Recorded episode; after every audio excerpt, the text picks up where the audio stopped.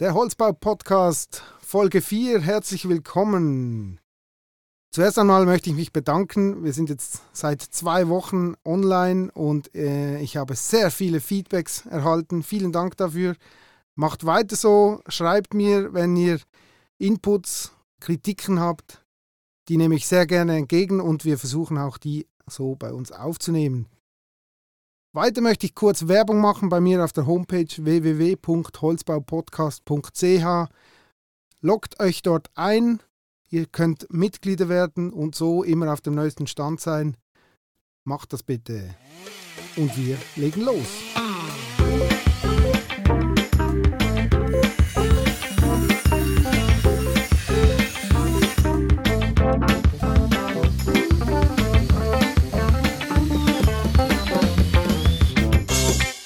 Heute habe ich einen sehr spannenden Gast, Thomas Rohner.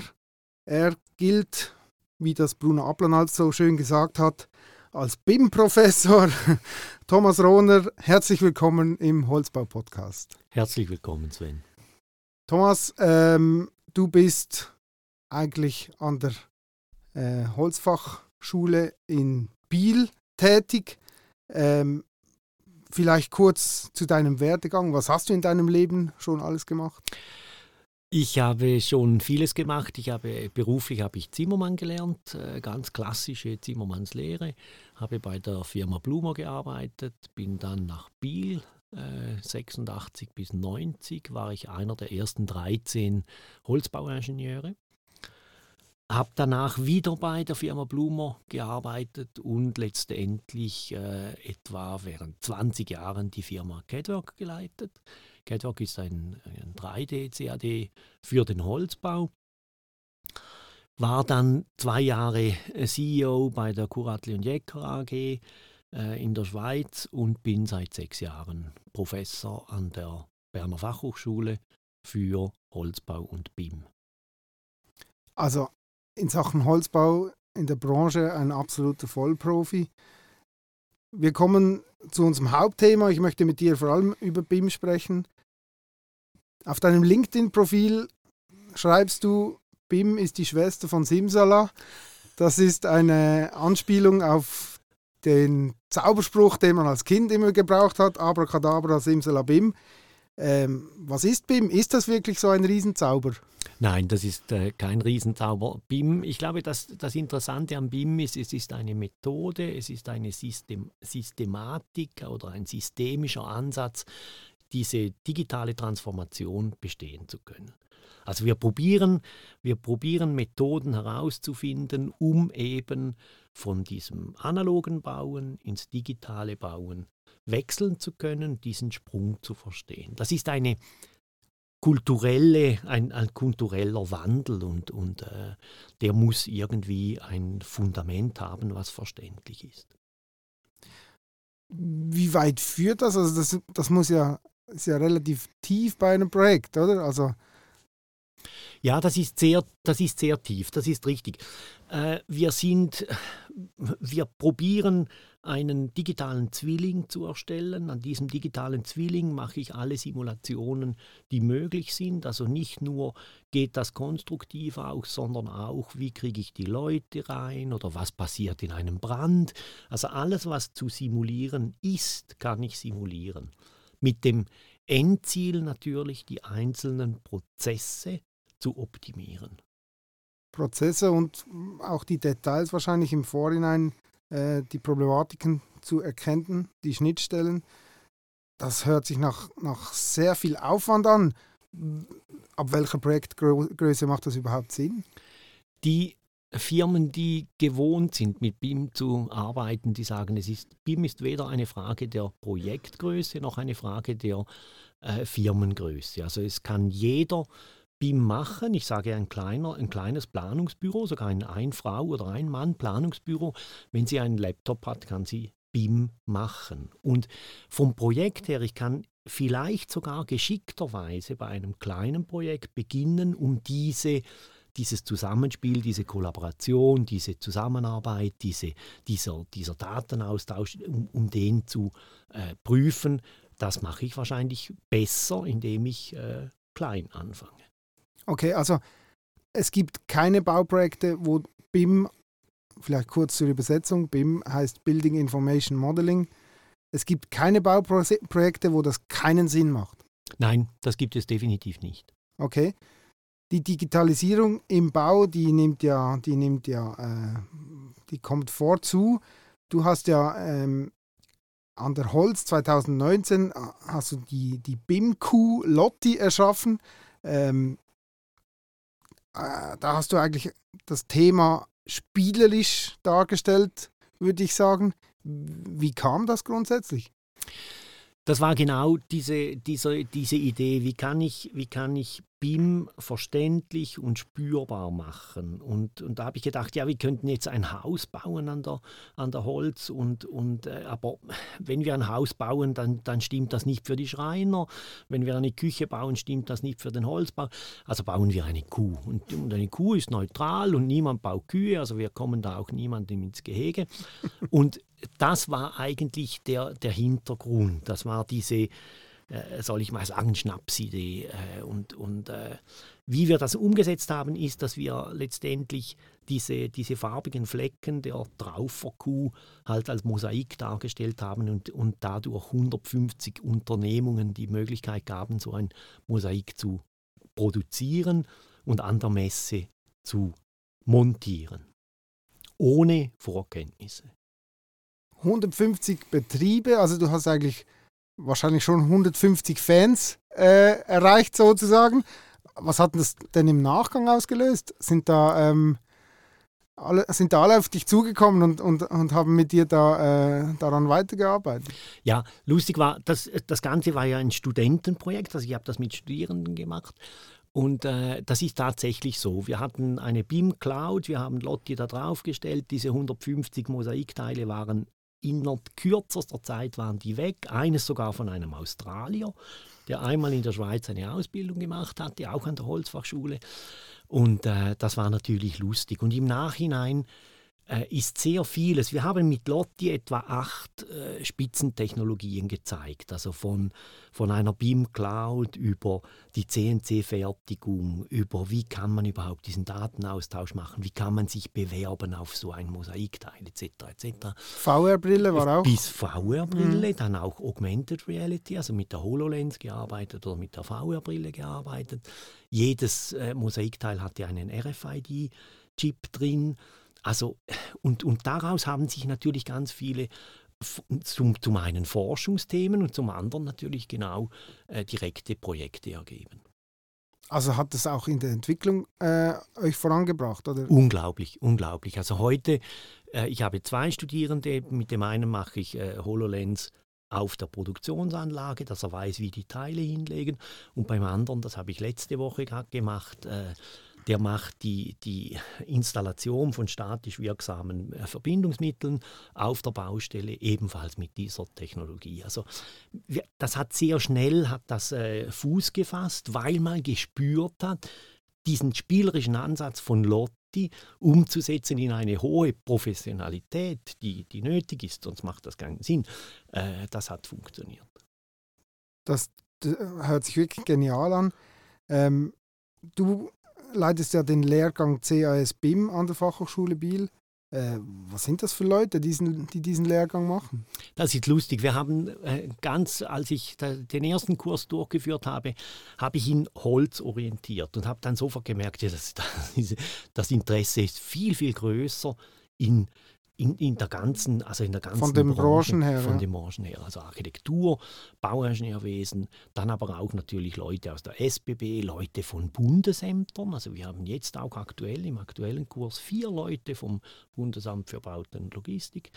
Also eine, ein, ein Querbeet, also ein bisschen für mich natürlich, für mich als Holzwurm schön, zu zeigen zu können, dass etwas, was wir im Holzbau schon ein bisschen besser können vielleicht, dass das Anklang findet und andere Leute kommen, äh, kommen die Ausbildung machen, um zu schauen, was, äh, was äh, kriegen wir daraus für unser Gewerk. Okay, sehr spannend. Wir machen einen kurzen äh, Zwischenschub für die Werbung. Magic Dream und Emotion Films, die sorgen für Emotionen sei es für die Ohren oder für bewegende Bilder. Ich darf das aus meiner eigenen Erfahrung sagen. MDE Films sind die Profis, wenn es um Verfilmungen oder Podcasts geht. Wir haben bereits einige Filmprojekte miteinander realisiert. Die Resultate, die sind absolute Hammer. Geht für euren Imagefilm, euer Hochzeitsvideo oder eure Verfilmung eures Anlasses oder ein anderes Projekt auf sie zu. www.mdefilms.ch Wie gesagt, neu produzieren sie auch Podcasts, wie zum Beispiel dieser Podcast, der Holzbau-Podcast. Mehr Informationen findet ihr in unseren Show Notes. Also, das ist vorher angetönt. Ähm, BIM, wir Holzbauer sind da eigentlich schon ein Stück weit voraus, sage ich mal. Äh, das ist immer gefährlich. Äh, wie weit haben wir überhaupt noch Vorsprung oder werden wir da rechts überholt in den nächsten Jahren? Die, das ist eine, ist eine, eine mehrschichtige Frage. Also ich glaube, wir haben gewisse Dinge, die wir können, die wir kulturell schon sehr, sehr lange können. Also der Holzbau kann seit äh, knapp 30 Jahren kann der schon dreidimensional modellieren. Das ist kein Problem. Und seit 20 Jahren kann man von diesem 3D-Modell direkt auf eine Maschine. Das ist ein Teil von BIM. Aber wenn ich diese Abkürzung nehme, BIM, äh, das Building können wir, das Modeling können wir, aber in der Mitte ist dieses blöde I, diese Information. Also wie kann ich ein ein Element aufinformieren, damit ich das eben im Austausch, diese Informationen nicht verliere und auswerten kann. Und da haben wir natürlich im Holzbau genauso, äh, genauso zu tun, aber wir können den Teil Modeling, den Teil können wir richtig gut. Mhm. Und was bedeutet jetzt das für den Holzbauunternehmer grundsätzlich? Also muss er, muss er da noch viel Energie äh, reinstecken, um, um dieses BIM so schnell wie möglich komplettisiert umzusetzen? Ich glaube ja. Ich glaube, also der wesentliche Punkt ist ja der Austausch, also diese Kollaboration, wie man heute sagt, äh, dass, er, dass er lernt, einerseits die die hohen Ansprüche der Architektur zu respektieren und dementsprechend auch zu achten und umsetzen zu wollen, dass er aber auch alle anderen Gewerke äh, respektiert und, und lernt, mit ihnen zusammenzuarbeiten. Und manchmal ist es halt so, dass diese Kollaboration eine Erlösung ergibt, die äh, viel mehr Vorteile hat für andere Gewerke. Also wenn man, wenn man dann denkt, ich kann einen Holzbau aufstellen und ausbetonieren, das heißt, mein Holzbau ist wie eine verlorene Holzschalung, also eine verlorene Schalung, dann hat der äh, Baumeister natürlich etwas davon. Und ich glaube, das ist eines der ganz großen Ziele, dass ich äh, auf dieser Ebene besser zusammenarbeite und nicht jeder nur für sein Gewerk schaut. Jetzt wird der BIM vor allem bei Neubauten eingesetzt oder vor allem bei, bei größeren Bauten, sage ich jetzt mal. Ähm, das geht ja weiter, ähm, wenn das Gebäude steht, Richtung Unterhalt, äh, Geräte, weiß Gott was. Kann BIM auch bei stehenden Gebäuden etwas bringen, also bei, bei älteren Gebäuden? Das ist eine gute Frage. Ja, natürlich. Ja, natürlich. Also mit BIM, der Vorteil von BIM ist, dass wir den ganzen Lebenszyklus anschauen. Das heißt, wir können egal, wenn wir den ganzen äh, Lebenszyklus anschauen im Sinne von Cradle to Cradle, können wir auch an jeder Position dieses Lebenskreislaufes wieder einsteigen. Das heißt, ob ich jetzt neu baue oder ob ich bestehend etwas, äh, man sagt ja, renovieren oder, oder ich lieber revitalisieren. Also ich habe Gebäudekomplexe, die ich revitalisieren möchte äh, und da kann mit BIM genauso gearbeitet werden. Also ich mache ein Scanning, habe dann ein Modell und mit diesem Modell gehe ich den üblichen Weg. Okay. Wie siehst du jetzt ähm, die weitere Zukunft von BIM oder wo stehen wir in der Entwicklung? Wir haben eigentlich einen, einen sehr schönen Weg äh, gewählt und, und dieser Weg äh, äh zeigt sich in, äh, in den BIM Industry Days. Das ist eine Entwicklung, die hat ursprünglich äh, die SBB ins, in, installiert oder ins Leben gerufen. Und da geht es darum, dass wir so ein bisschen eine Unité erreichen. Also alle wir, es, es geht immer ums Gleiche, das gleiche Vorgehen, das gleiche Verstehen, äh, das gleiche datentechnisch abbilden, das gleiche modellieren, das gleiche untersuchen und das gleiche bestellen. Und dadurch, dass, dass alle über das Gleiche reden. Natürlich auch, dass es ein Wörterbuch gibt, ein Glossar gibt, wo diese Begriffe erklärt sind, dass nicht ich etwas anderes verstehe unter BIM als du. Äh, das ist natürlich eines der Grundlagen, die geschaffen werden. Ich, äh, ich bin da ganz, ganz guter, guter Dinge, dass das äh, gut kommt, dass das ein toller Weg ist, den wir hier einschlagen. Okay, ich glaube, das ist genau der richtige Zeitpunkt, um die Frage von Bruno Aplanalp hervorzuholen. Wir hören uns das gleich mal an.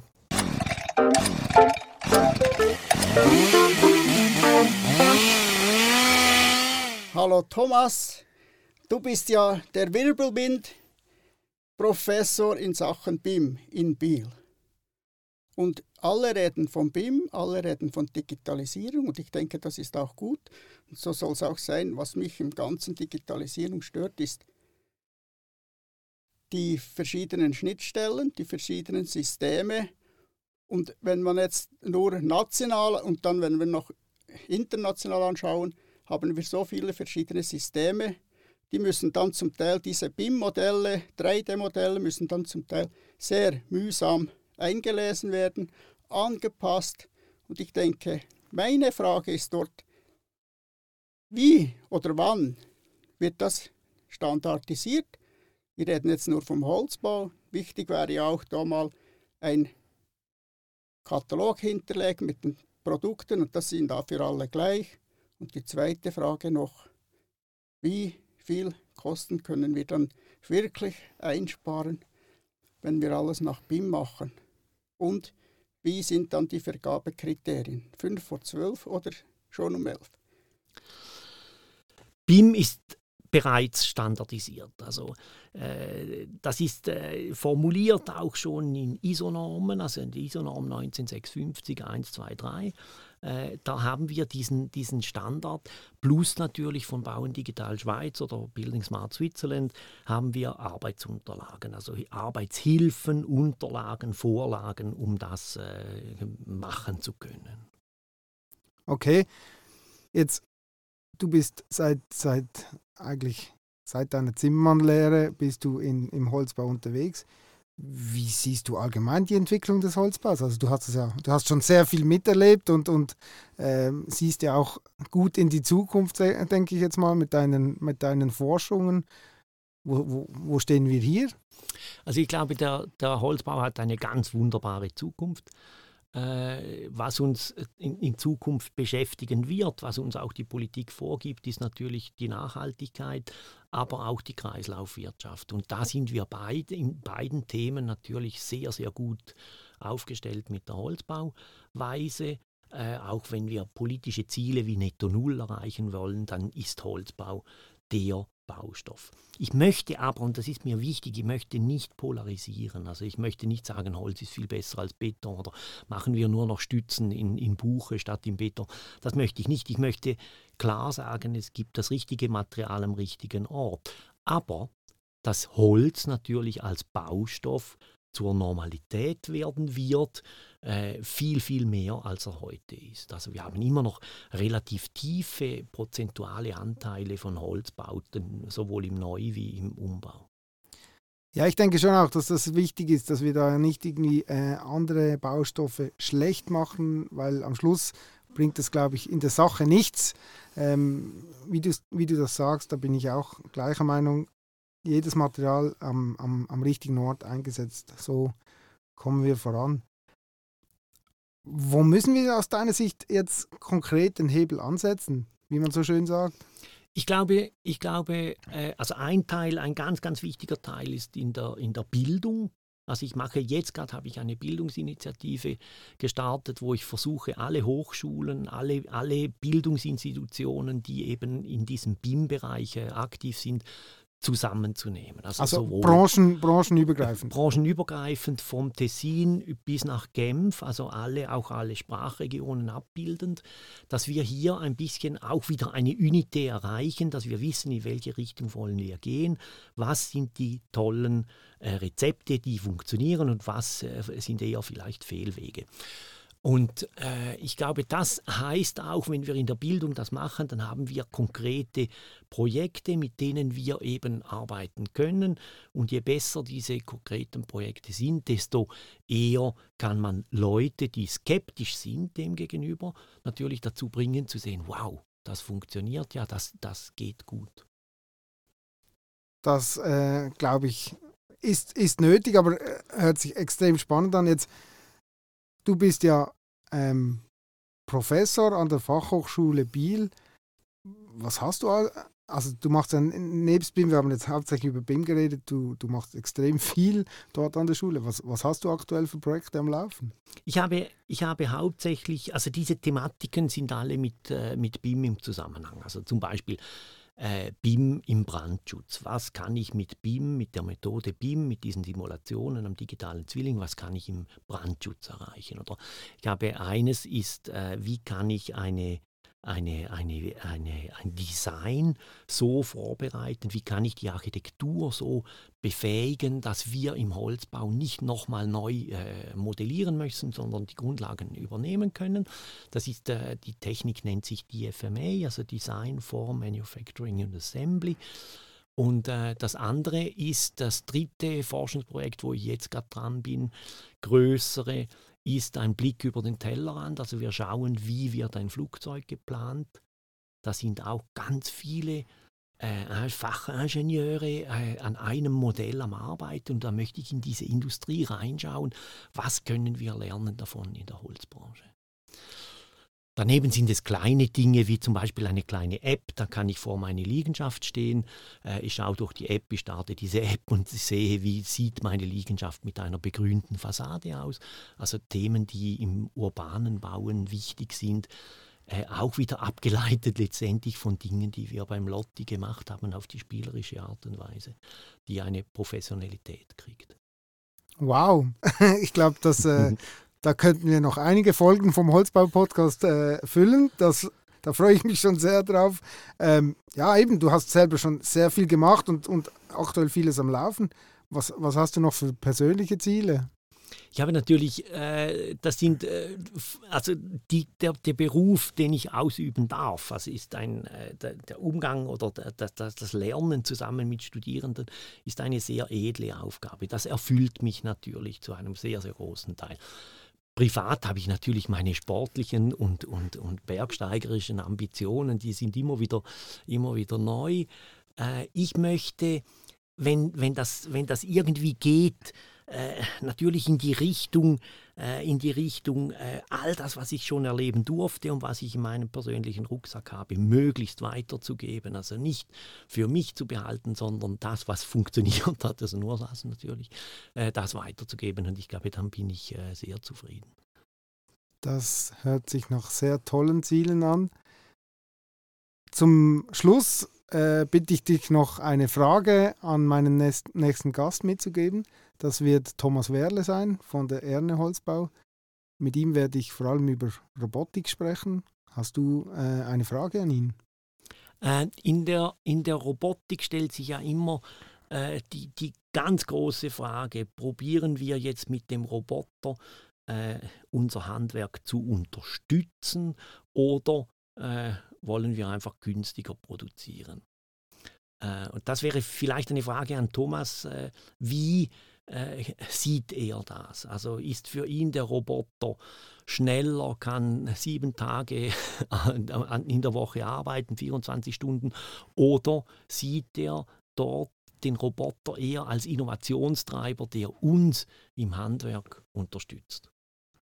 Sehr spannende Frage, gebe ich so weiter. Thomas, vielen Dank für das Gespräch. Ich glaube, BIM ist ein Riesenthema, das können wir nicht in 20 Minuten äh, abhandeln, aber äh, es gibt auf jeden Fall einen, einen sehr tollen Einblick. Vielen Dank. Herzlichen Dank dir, Sven.